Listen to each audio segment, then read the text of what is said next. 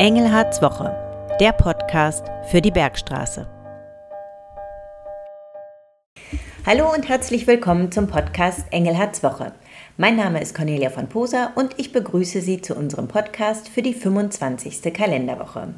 Heute soll es in unserem Podcast um das Thema Brand- und Katastrophenschutz gehen. Anlass sind unter anderem die Waldbrände und der bevorstehende Sommer. Und ganz am Ende unseres Podcasts haben wir noch einen Veranstaltungstipp für Sie. Ja, guten Tag auch von mir. Gerne sprechen wir heute über diese Themen und ich werde auch erklären, was der Kreis in diesen Bereichen macht und was machen die Gemeinden, die Städte und Gemeinden bzw. die einzelnen Feuerwehren. Los geht's wie immer mit unserem Wochenrückblick. Herr Engelhardt, wie war Ihre Woche? Meine Woche war interessant, wie immer. Ähm, am spannendsten war der Donnerstag. Also diese Woche hatte ich generell viele Sitzungen, sehr viel im Büro, sehr lange auch im Büro, fast jeden Abend bis um 10, halb 11 Uhr. Ähm, aber das ist auch kühler. Und ähm, die äh, am Donnerstag war ich in Wiesbaden. Da gab es zwei schöne, wichtige Termine. Der eine Termin ist, äh, der Kreis Bergstraße als Arbeitgeber wurde als familienfreundlicher Arbeitgeber, äh, Arbeitgeber zertifiziert. Und das wurde uns im feierlichen Rahmen im Schloss Biebrich überreicht. Danach ging es in die Staatskanzlei, also in das Ministerium des Ministerpräsidenten. Und dort haben wir nochmal einen Bescheid für die Breit Breitbandförderung bekommen. Wir haben einen Breitbandberater für Südhessen, der kümmert sich darum, dass es mit dem Glasfaserausbau hier vorangeht und dafür gab es Fördermittel. Gab es darüber hinaus noch ein Highlight in dieser Woche? Ich muss sagen, das Highlight dieser Woche war für mich im positiven wie auch im negativen das Wetter. Ich persönlich mag fast jedes Wetter, aber der Sommer ist schon echt cool. Und es ist jetzt eben Freibad und ähm, Eiswetter.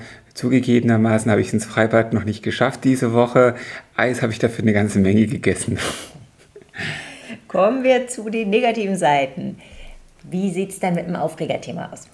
Auch so ein richtiges Aufregerthema gab es für mich nicht. Es gibt natürlich immer wieder Themen, die ärgerlich sind, gerade was so bundespolitische Diskussionen angeht, ist im Augenblick hier einiges nicht so einfach. Mich regt natürlich die, äh, das hohe Umfrageergebnis für die AfD auf und ähm, natürlich müssen wir darüber nachdenken, wie wir, damit meine ich mit wir, meine ich viele, die politische Verantwortung tragen, wie wir klar machen, mit welchen Lösungsansätzen, die realistisch sind, weg von Plattensprüchen, sich die Herausforderungen, vor denen wir stehen, lösen lassen. Und so einfach sind die Lösungen meistens nicht, weil wir in einer sehr vernetzten Welt leben, bei denen ganz viele Zahnräder ineinander greifen.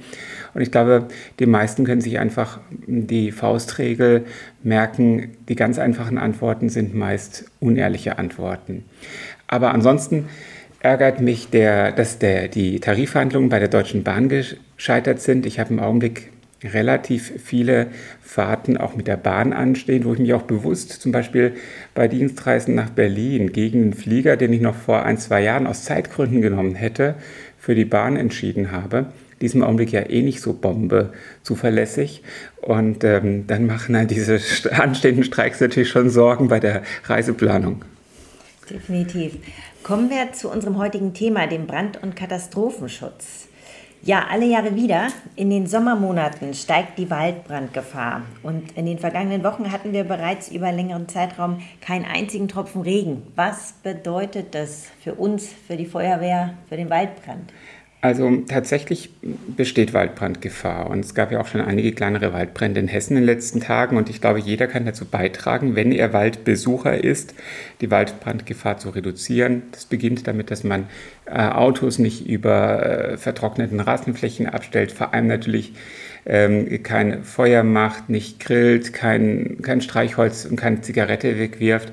Ich glaube, es sind alles Selbstverständlichkeiten. Dann gibt es immer wieder Waldbrände, die auch vorsätzlich gelegt werden. Das ist natürlich das Schlimmste, denn Waldbrände ist nicht nur für die Natur eine Katastrophe und für die Tiere, die dort leben, fürs Ökosystem, sondern sind auch für Menschen gefährlich, vor allem die Großen. Und ähm, das, die Feuerwehrleute sind Ehrenamtliche, die da ihre Gesundheit äh, riskieren, um zu helfen. Das sollte man nicht ver vergessen. Ähm, die Waldbrandgefahr ist aktuell im Kreis Bergstraße nicht ganz so hoch. Der Waldbrandgefahrenindex ist aktuell, je nachdem, welchen Teil des Kreises man sich ansieht, zwischen 2 und 3. 5 ist die höchste, die alarmierendste Stufe. Aber zum Wochenende soll sie wieder äh, auf die Stufen 3 und 4 steigen. Das heißt, das ist dann schon ein, ein Bereich, wo man echt aufpassen muss. Die Kreisverwaltung hat ja eine eigene Abteilung für Brand- und Katastrophenschutz. Können Sie bitte kurz erklären, was sind die Hauptaufgaben dieser Abteilung und inwieweit erfolgt hierüber eine Zusammenarbeit mit den Freiwilligen Feuerwehren im Kreis? Also der Kreis Bergstraße hat im Bereich Brand- und Katastrophenschutz mehrere Aufgaben. Zum einen ist der Landrat, also letztendlich ich als Behörde, das klingt blöd, aber ich als Landrat bin für den Katastrophenschutz im Kreis Bergstraße zuständig. Das heißt, in Katastrophenfällen bin ich verantwortlich dafür, dass die entsprechenden Maßnahmen ergriffen werden und habe auch in Katastrophenfällen sehr viele Kompetenzen. Das heißt, ich kann sehr viel machen, ich kann über sehr viele Möglichkeiten verfügen. Das sieht das Hessische Brand- und Katastrophenschutzgesetz vor. Im Brandschutz ist der Kreis immer dann mit im Boot, wenn es um übergeordnete Brandeinsätze geht. Also um Brandeinsätze, welche nicht mehr nur von der Feuerwehr einer Stadt und Gemeinde, sondern äh, übergeordnet bekämpft werden. Dazu haben wir unter anderem den Brandschutzaufsichtsdienst. Das heißt, rund um die Uhr ist jemand beim Kreis in Bereitschaft, der dann in solchen Fällen vor Ort ist und als ähm, übergeordnete Behörde die örtliche Feuerwehr, Feuerwehr ist eine Sache der Städte und Gemeinden, in diesem Einsatz unterstützt. Ähm, ja, und dann äh, schafft der Kreis noch eine ganze Menge Infrastruktur ähm, es, für diese Gefahrenlagen. Das heißt, es gibt auch Ausrüstung für diese überörtlichen Einsätze, die wir vorhalten. Und zum Beispiel haben wir auch Katastrophenschutzzüge, die in Katastrophenlagen im Einsatz sind. Ähm, das äh, gilt für den Waldbrand, aber auch für das große Ahrtal-Hochwasser. Auch da waren Katastrophenschutzzüge des Kreises Bergstraße im Einsatz. Die meisten Menschen aus dem Kreis werden unsere Leitstelle auch kennen. Hier landet man, wenn man den Notruf wählt. Wann sollte man eigentlich den Notruf wählen und wann den ärztlichen Bereitschaftsdienst? Die Leitstelle des Kreises erreicht man ja unter der Nummer 112. Und diese Leitstelle ist die Feuerwehr- und Rettungsdienstleitstelle. Und dort sind rund um die Uhr natürlich Fachleute im Einsatz, um Feuerwehr- und Rettungsdiensteinsätze zu steuern. Das ist auch übrigens ein Teil dieser Abteilung Gefahrenabwehr. Ähm, ganz platt gesagt, den Notarzt wählt man dann, wenn es, oder den Notruf, wenn es ganz dringend notwendig ist, ähm, gesundheitliches akutes Thema zu behandeln. Also Verdacht auf Herzinfarkt, Verdacht auf Schlaganfall äh, und vergleichbare Symptome. Ähm, dann, wenn man eine Erkrankung hat, wie ich sage jetzt mal hohes Fieber, wo man tagsüber eigentlich so zum Hausarzt gehen würde, dann ruft man nicht die Leitstelle an. Das ist dann missbräuchlich und äh, kann auch andere Menschenleben gefährden, weil alle Ressourcen sind endlich und angenommen, der Rettungswagen ist unterwegs zu einem Fall, der überhaupt kein Rettungswagenfall ist und äh, deswegen dauert es woanders ein bisschen länger, dann ähm, ist es ein Problem. Der ärztliche Bereitschaftsdienst, das ist die Nummer 116, 117. Und ähm, als für alle Älteren, wir, wir sind aufgewachsen damit, dass man einfach die Arztpraxis angerufen hat und außerhalb der Sprechstunde war ein Anrufbeantworter dran. Das heißt, früher haben sich die Ärzte gegenseitig ausgeholfen, das, denn Ärzte sind verantwortlich dafür. Also das Ärztesystem ist dafür verantwortlich, dass auch außerhalb der Sprechzeiten Hilfe da ist. Und es lief dann so, da rief uns der Hausarzt an, war ein Anrufbeantworter, ja, äh, unsere Praxis ist äh, ab 16.30 Uhr geschlossen, aber in dringenden Fällen ist die Praxis Müller im Nachbarort für Sie da.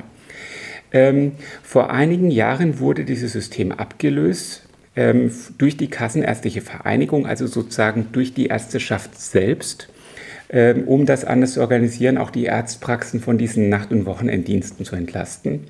Und seitdem gibt es sowohl die Bereitschafts- ähm, der Kassenärztlichen Vereinigung, zum Beispiel hier neben dem Kreiskrankenhaus ist der ärztliche Bereitschaftsdienst mit einer Praxis und es gibt diese Nummer 116, 117. Das heißt, da, wo man normalerweise einen Hausarzt angerufen hätte, kann man jetzt am Wochenende oder nachts die 116, 117 anrufen und dann kommt eben der Arzt gegebenenfalls vorbei.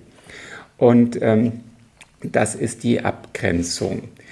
Und nochmal die Bitte, den Notarzt nur dann anrufen, wenn es wirklich ein akuter, schneller Notfall ist oder ein Unfall oder eine akute Verletzung. Ähm, dann, denn äh, dieses Notarztsystem ist nicht nur sehr aufwendig, sondern äh, wenn der Rettungswagen aus, sage ich mal, aus ähm, Heppenheim unterwegs ist, dann müsste der nächste aus Bensheim kommen und das braucht zwei Minuten länger und das könnte für jemanden, der einen Herzinfarkt hat, schon ein Problem sein. Um das Bild mal zu vervollständigen, können Sie einige Zahlen nennen? Wie viele ja, Anrufe hatte die Leitstelle beispielsweise in dem letzten Jahr? Die Leitstelle hatte eine ganze Menge Anrufe. Insgesamt gab es äh, im Jahr 2022 im Kreis Bergstraße 46.211 Einsätze der Leitstelle. Davon waren 42.916 rettungsdienstliche Einsätze. Also das sind 42.000, wir haben 360 Tage im Jahr, 365. Das sind mehr als, ähm, jetzt muss ich mal rechnen, mehr als 100 Einsätze pro Tag. Abgesehen von unserer Abteilung Brand- und Katastrophenschutz beim Kreis und von den Freiwilligen Feuerwehren gibt es auch noch den Kreisfeuerwehrverband. Was macht denn der eigentlich? Vielleicht skizziere ich mal mit zwei Sätzen, wie das Feuerwehrwesen funktioniert. Also das Feuerwehrwesen ist immer zweigeteilt in die Einsatzabteilung und den Verein. Und zwar auch vor Ort. Also hier in der Kernstadt Heppenheim gibt es die Feuerwehr Heppenheim Mitte. Das ist eine ähm, im Prinzip eine ehrenamtlich besetzte Abteilung der Stadt. Die Feuerwehrfahrzeuge gehören der Stadt. Die ähm, Stadt stellt die Ausrüstung. Das sind ehrenamtliche Mitarbeiter der Stadt, die Feuerwehrkameradinnen und Feuerwehrkameraden. Und so ist das in jedem Ort, in dem es eine Feuerwehr gibt. Das gehört immer der Stadt oder der Gemeinde. Also eine staatliche Sache. Und dann gibt es ähm, aber überall auch den Feuerwehrverein. Und der Feuerwehrverein ist im Prinzip ähm, das, wo sich die Feuerwehren dann nochmal selbst organisieren. Zum einen, um natürlich die Geselligkeit zu organisieren, aber ganz oft auch um die Haupt, äh, nein, um den staatlichen Teil zu unterstützen. Das ist ein, ein ganz besonderes System Feuerwehr. Das heißt, in diesem Feuerwehrverein, das sind die aktiven Feuerwehrleute, es können aber auch zum Beispiel ehemalige Feuerwehrleute dabei sein oder reine Unterstützer. Und der Feuerwehrverein ist dann der, der zum Beispiel der hier in Heppenheim das Oktoberfest organisiert, der Feuerwehr. Aber ganz oft geht dann der Erlös dieser Veranstaltungen zum ganzen Teil wieder in die eigentlich städtische Aufgabe, nämlich um die Feuerwehr zu unterstützen. Also das ist schon toll, was Menschen ehrenamtlich machen, um den Brand- und Katastrophenschutz in ihrer Stadt, in ihrer Gemeinde sicherzustellen.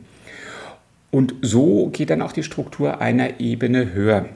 Es gibt die staatliche Abteilung Gefahrenabwehr, die mir untersteht, in der der Brand- und Katastrophenschutz des Kreises organisiert ist, in der auch die überörtlichen Aufgaben des Brandschutzes organisiert sind, indem wir auch als Kreis Geld dafür ausgeben, die Städte und Gemeinden darin zu unterstützen. Und dann gibt es aber sowas wie den Kreisverband der Feuerwehrvereine. Und das ist der Kreisfeuerwehrverband. Und ähm, diese ganz besondere Verzahnung von Ehrenamt und Hauptamt zeigt sich auch darin, dass der Kreisfeuerwehrverbandsvorsitzende, der also im Prinzip nichts mit dem staatlichen Feuerwehrwesen zu tun hat, ist im Regelfall, so auch hier, der Kreisbrandinspektor, also auch der Chef der staatlichen Feuerwehrabteilung, mein Mitarbeiter. Der ist also Vereinsvorsitzender des Kreisfeuerwehrverbandes. der Kreisfeuerwehrverband widmet sich der Unterstützung der Arbeit der Feuerwehren.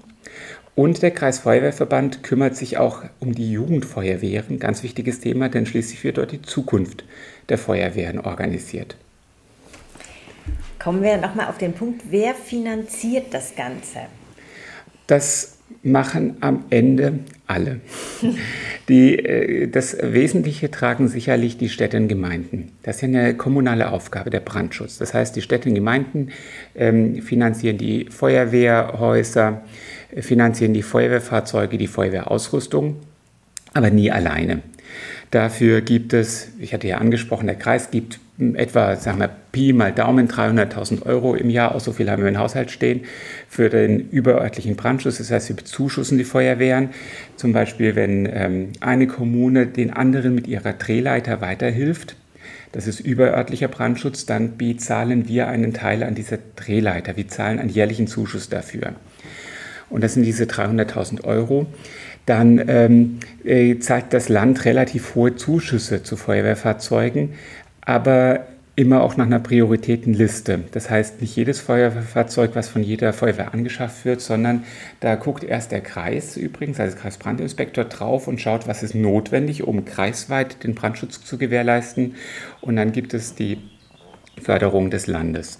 Und alle am Ende leisten die Feuerwehrvereine eben auch einen Anteil. Und ohne das Ehrenamt, ähm, das auch sogar bei ihren eigenen Feuerwehrhäusern oft mit anpasst. Gerade in den Dörfern bauen die mit. Also ohne das würde es nicht funktionieren. Deswegen an der Stelle ein, ein großes Dankeschön an die Feuerwehrkameradinnen und Feuerwehrkameraden, ich sage jetzt mal an alle, die sich im Bereich der Gefahrenabwehr ehrenamtlich engagieren. Das ist ein unglaublich wichtiges Ehrenamt und ähm, nicht nur, weil äh, die viel Zeit aufwenden, sondern die bringen sich auch noch in Gefahr. Natürlich bestmögliche Ausbildung soll versuchen, die Gefahr zu reduzieren.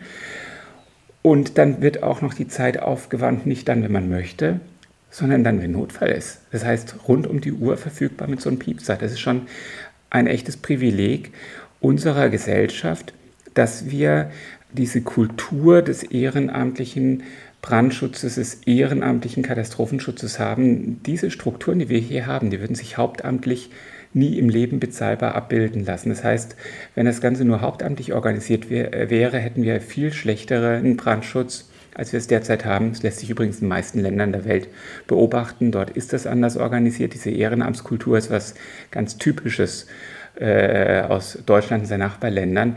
Dort, wo das nur das Hauptamt macht, dauert es länger, bis die kommen. Die sind weiter weg. Na klar, es gibt weniger Feuerwehreinrichtungen. Wunderbar, ich danke Ihnen für die Informationen. Damit beenden wir unseren Podcast für heute. Für alle, die uns über die Podcast-Plattformen hören, so wie Spotify zum Beispiel, abonnieren Sie gerne unseren Podcast, so verpassen Sie keine Folge. Und vor allem aber senden Sie uns Ihre Themenvorschläge für Engelhardswoche. Und zwar am besten an unsere E-Mail-Adresse podcast.kreis-bergstraße.de oder aber direkt über Facebook in den Kommentaren. Ja, wenn Sie mögen, können Sie uns gerne schreiben, über welche Themen Sie von uns informiert werden wollen. Ich wünsche Ihnen eine gute Woche. Bleiben Sie gesund und besonnen. Und ich glaube, jetzt ist noch der Veranstaltungstipp genau, notwendig. Wir wollten noch einen Veranstaltungstipp geben oder ich glaube sogar zwei. Genau, also mich sieht man am Freitag um 18.30 Uhr und dann sicherlich noch ein bisschen mehr bei der Eröffnung des Weinmarkts. Natürlich, der Heppenheimer Weinmarkt beginnt jetzt und darauf freue ich mich. Und bei dem Wetter ähm, es wird sicher einiger Wein fließen, aber wahrscheinlich auch eine ganze Menge Weinschorle.